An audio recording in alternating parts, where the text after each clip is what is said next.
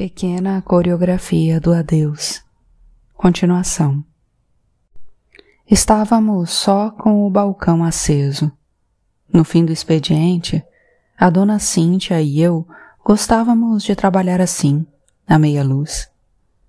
O dia fora agitado por conta de uma mesa de adolescentes que tinham vindo ao café. Eles queriam tomar cerveja, vodka ou qualquer coisa que os fizesse beijar o céu. Expliquei diversas vezes que não servíamos álcool para menores. Não somos menores. Então, cadê a carteira de identidade? Eles riram. Perguntaram se eu era da polícia. A verdade é que não precisavam de bebida nenhuma. Fazia muito que flutuavam. Pensei, enquanto secava os copos, que nunca carreguei essa explosão de energia no corpo. Deve ser porque eu nunca tive uma turma. E algumas forças a gente só exerce quando está em grupo. Confesso que gostaria de ter essa coisa que os adolescentes carregam, isso de viver sem pensar, sem me observar de fora, sem calcular cada gesto. Foi quando escutei a voz do Vegas me perguntando se estava tudo bem. Me virei, não sem susto. Era a segunda vez que essa pergunta me atravessava. Imagine isso, ter que contar os meus problemas, cada vez que alguém me pergunta por eles. Ao mesmo tempo que não resisto, quando sou abordada assim, com algum afeto, dá vontade de abrir o zíper da pele, derramar meus cacos. Veja, esta sou eu. Respirei fundo. Tudo, amor. Por quê? Eu vejo você botar a mão nas costas o tempo todo. Ri. Então era isso. Expliquei revigorada, que, vez em quando, eu sentia uma dor no lombar. Menina, você precisa mover o corpo, ele disse, virando o conhaque. E os adolescentes se levantaram, finalmente. Tchau, tchau, disseram. Vão com Deus. Não tinham consumido nada em duas horas. Acho que nem tinham dinheiro para isso. Me assopraram beijos da rua. Viu, Julinha? O quê? Você precisa mover o corpo. Mas eu não paro um minuto. Estou falando de exercício físico. Fui preparar o cappuccino da mesa 5. Sabe o que é bom? O Vegas disse, se levantando. Pular corda. Pegou um cigarro, colocou na boca. Apoiou o corpo do lado de fora do café. Abri a gaveta do caixa, observando a fumaça do Vegas. Como se ela pudesse me indicar um caminho. Ele pediu para eu colocar o café e o conhaque na sua conta. Amanhã eu acerto sem falta. E seguiu pela rua, com seu tronco torto e seu velho jeans. Era difícil imaginar aquele homem dando socos em alguém. Pode ser que ele tenha esgotado toda a sua agressividade no ringue, ou talvez ele tenha sido sempre eterno em seu íntimo. Usou o boxe para fugir desse mistério, ou de ser alguém que se importa. O dia foi passando mais rápido depois disso. Aos poucos, o café se esvaziou até que chegamos no fim do expediente. A dona Cíntia fechava o caixa enquanto eu passava álcool nas mesas, levantava as cadeiras, varria o chão. Já estávamos à meia porta quando um rapaz entrou no café. Eu ia dizer já fechamos, mas ouvi a dona Cíntia. Filho! Eles se abraçaram. Júlia, este é o Ricardo. Ele me estendeu a mão. Veio passar as férias aqui. A dona Cíntia contou, sorrindo. E o seu afeto, de tão palpável, era quase um segundo filho. Que ótimo! Aproveite a cidade, meu caro. Para isso, vou ter que reaprender a andar por aqui, Júlia. Mãe, a senhora acredita que hoje mesmo acabei me perdendo para chegar na casa do Adalto? Dois anos fora é bastante coisa, querido. Ela tocou no rosto dele. Eu voltei para a limpeza. Derrubei uma cadeira. Desculpe, eu disse. Mas a dona Cíntia não me ouviu. Estava concentrada na presença do filho. Ele, no entanto, me olhava de relance, enquanto dizia para a mãe que esse sentimento de terra estrangeira tinha lá suas vantagens. É como se eu olhasse para certas coisas pela primeira vez. Até para mim? Sorrindo. Para a senhora não tem como. Você termina de fechar? Ela me pediu, lavando as mãos. Podemos esperar, mãe, o Ricardo disse. Te damos uma carona, se você quiser, Júlia. Eu moro aqui na rua. Ela mora ali na pensão, a dona Cíntia explicou ajeitando a blusa do filho. Então você fecha tudo? Ela repetiu, pegando a bolsa. Fecho, pode deixar. A dona Cíntia se despediu de mim com um beijo na bochecha. E o Ricardo me deu um tchau com a palma bem aberta, a outra mão no bolso, da calça de alfaiataria. Antes de virar as costas e ganhar a noite, ele me ofereceu com seus lábios finos, o sorriso de alguém que não sabe, não faz ideia do que significa a palavra abandono. Estávamos nos aproximando do Natal, e nessa época a cidade finalmente se lembrava das próprias árvores. É tempo de união. Eu ouvia por toda parte.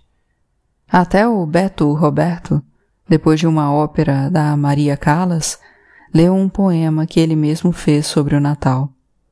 E tudo isso seria ótimo, claro, se eu fosse uma dessas pessoas que caminham despreocupadas pela cidade em busca de um presente para o amigo secreto.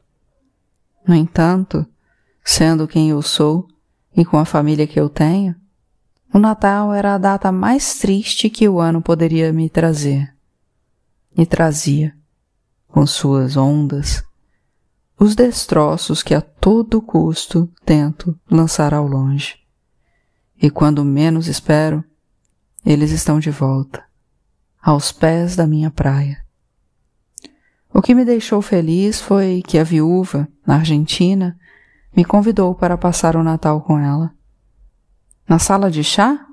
Perguntei, sorrindo. Depois expliquei que não podia deixar a minha mãe sozinha. Mas não foi isso que ela fez com você a vida toda? Senti a viúva me dizer por dentro. Sim, respondi também por dentro. Mas entre a minha mãe e eu existe uma diferença brutal, que é a culpa. Para piorar, a dona Vera me ligou, perguntando o que eu queria comer na ceia. Bem, mãe, que tal uma salada? Estou tentando virar vegetariana. Mas era mentira. Eu não estava tentando virar coisa alguma. O fato é que eu continuava não suportando o gosto das carnes que ela preparava. Você sabe que pode contar comigo, não sabe? A viúva me abraçou. Me fala do seu marido? Pedi, ainda em seu colo sorrindo. Do César? Como ele era? Alto, voz grave, tipo Leonard Cohen. Sorrindo. Nossa! Ele tinha o coração do tamanho do mundo. Era dono de uma padaria em Buenos Aires. Verdade? Assentindo com a cabeça.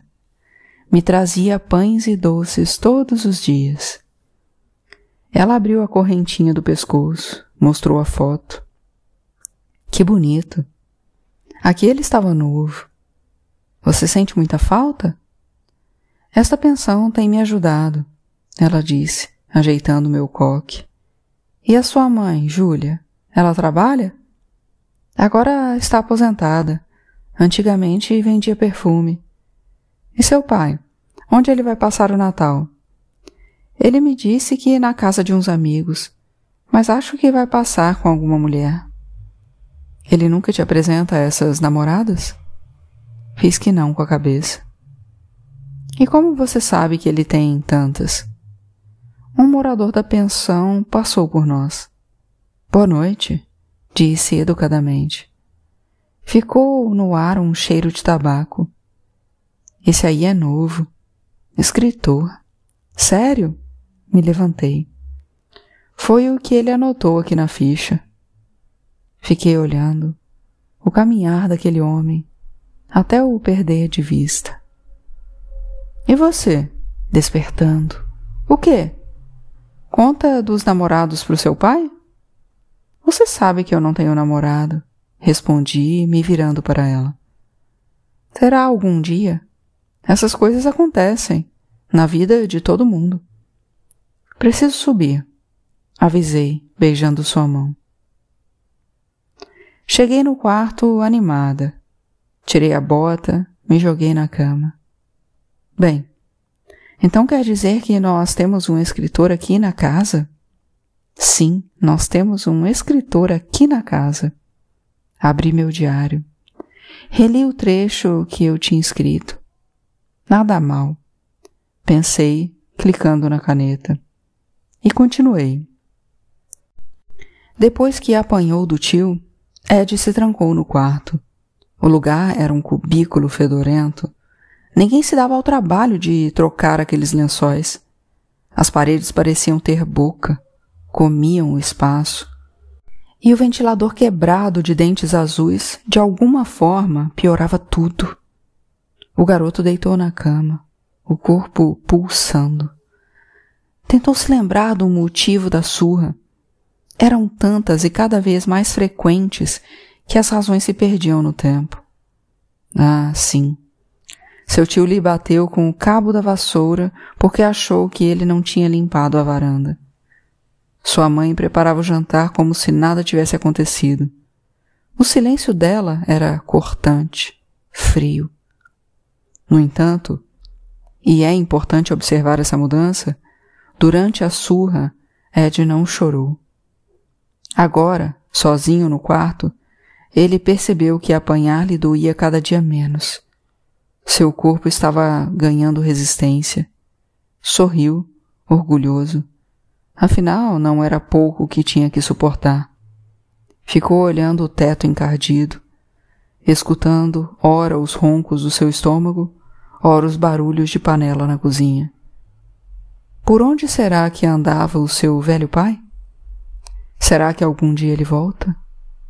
De repente, o garoto escutou o rádio na varanda. Imaginou seu tio sentado na cadeira de balanço, bebendo uísque como se fosse um rei. Morra! Ed pediu, cheio de fé. Morra! E depois adormeceu. Outro dia passei na frente dos sebas e o Maurício correu para me alcançar. Faz tempo que seu pai não vem aqui? E como eu entendi aquela preocupação. Quando o Vegas não aparecia ou se atrasava, meu olho não saía da rua. E qualquer pessoa vagamente parecida com ele já me criava alguma expectativa. Quando ele ficava silencioso demais em sua mesa, eu silenciava também no balcão. Reagia aos seus estados de espírito, como se ele fosse um velho amigo. E era apesar de nunca nos encontrarmos fora do café. Eu não sabia onde ele morava, como era a sua vida longe dali, se existia mesmo uma vida, ou se o relógio simplesmente pingava as suas gotas de petróleo e, para não enlouquecer, ele corria até o café. Passava a tarde toda lá. Com os outros clientes eu também me preocupava guardava seus hábitos, cuidava de seus gostos, A ideia era que o tempo que passassem ali, com a gente, proporcionasse leveza e por isso força para suportar o que viesse no decorrer das horas, de bom ou mal, não importa. Todas as situações que vivemos têm seu peso e sua sombra, ainda que sejam magníficas. Entendo a sua preocupação, Maurício. Coloquei a mão em seu ombro. Mas parece que o meu pai está em uma nova fase agora, mais introspectiva. Eu sei, ele está fazendo umas esculturas, não é? Sorriu.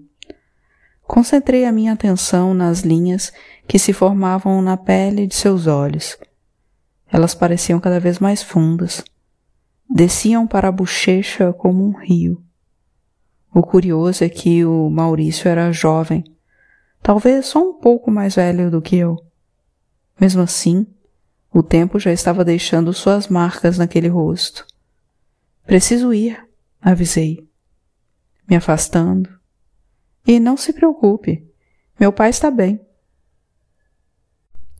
Combinei de passar na casa do meu pai para pegar a corda que ele me trouxe lá da loja de material de construção. Aí você aproveita para conhecer as esculturas, me disse por telefone. E antes de aceitar o convite, meu pai teve que insistir bastante. Quase me perguntou qual era o problema. Não o fez porque, no fundo, sabia muito bem qual era o problema. Em sua casa, não teríamos os nossos estranhos para nos acompanhar.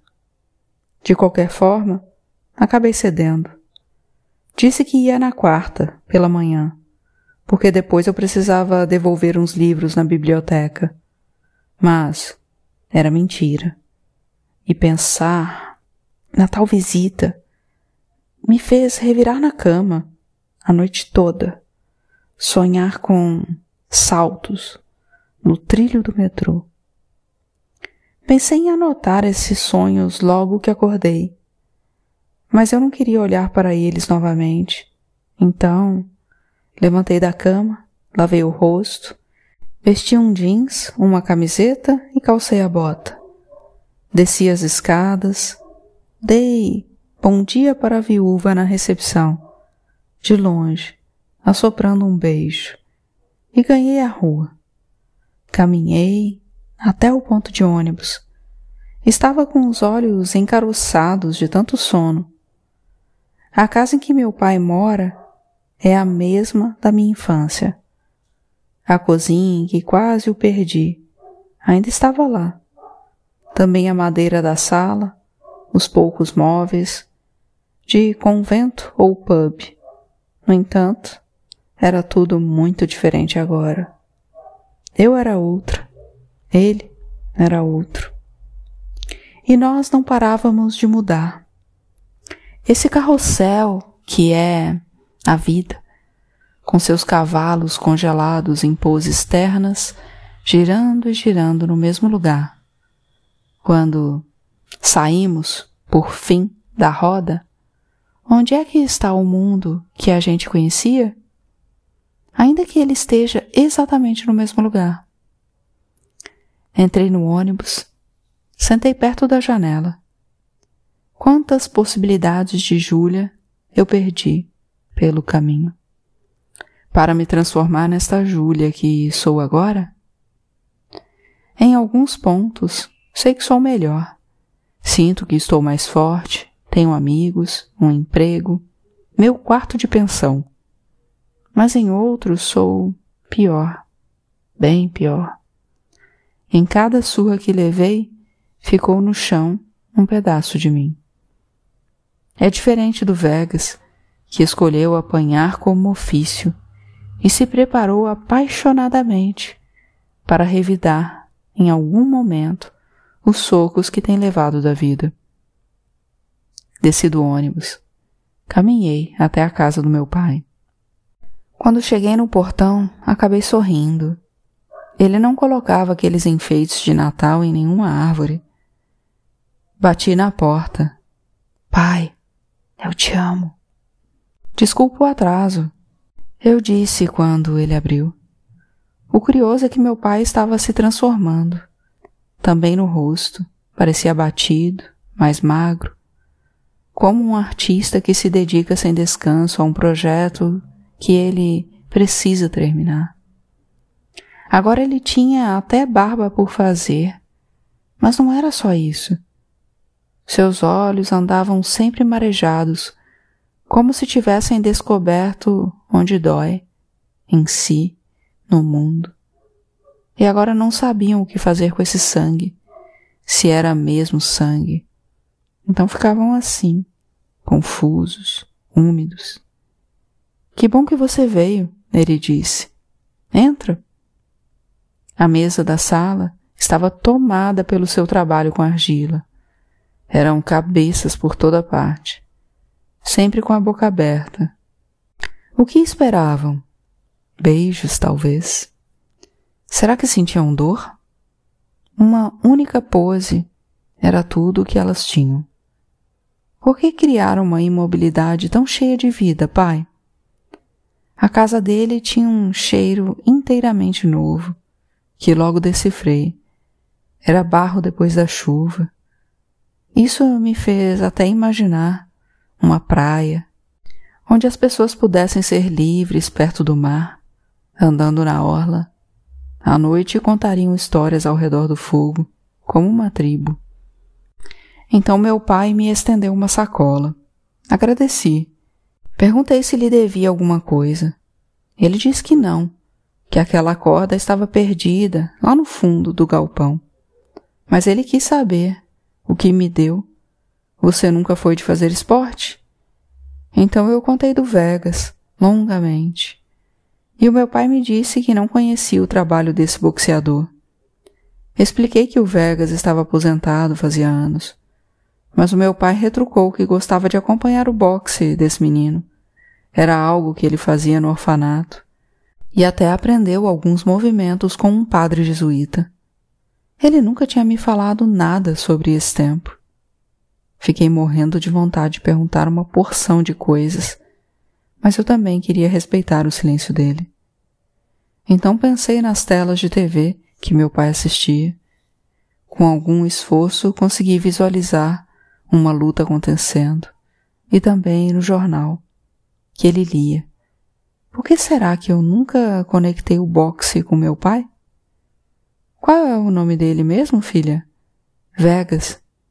Ele pensou um pouco. Não, eu realmente não conheço.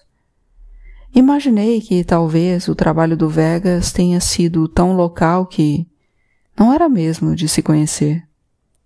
Desde quando sabemos de todas as coisas que acontecem no mundo, se mal sabemos o que se passa no fundo do nosso coração?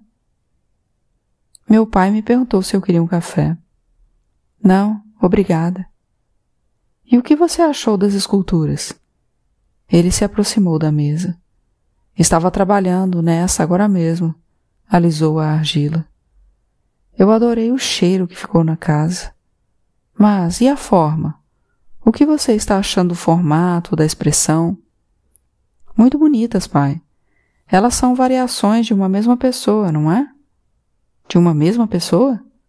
Sim, me parece uma tentativa de captar as emoções da personagem em diversos momentos.